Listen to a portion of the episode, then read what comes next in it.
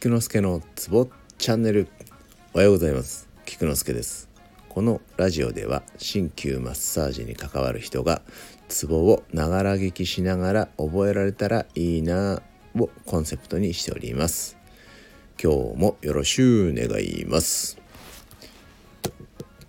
今日もご輸血です。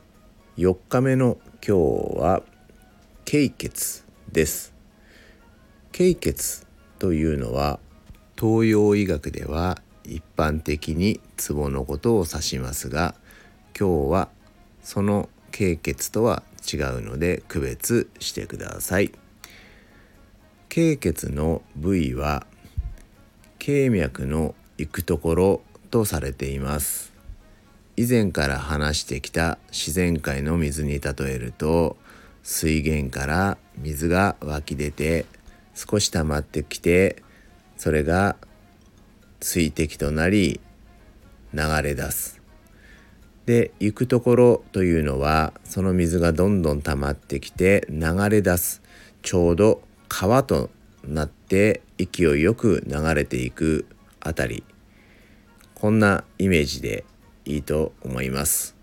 このイメージは人間の気元気だとかやる気の気をイメージしたものでこの元気だとかやる気が川のように流れているこれがご輸血の清潔と言われるところです。次に手地です。手地は全外関熱です。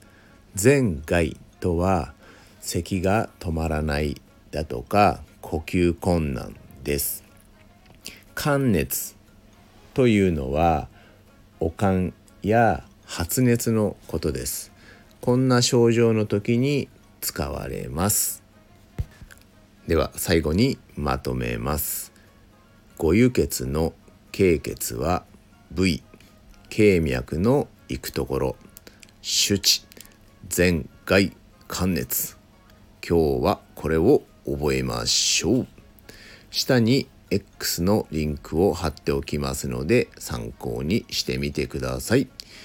以上です。ではでは良い一日を。Take care.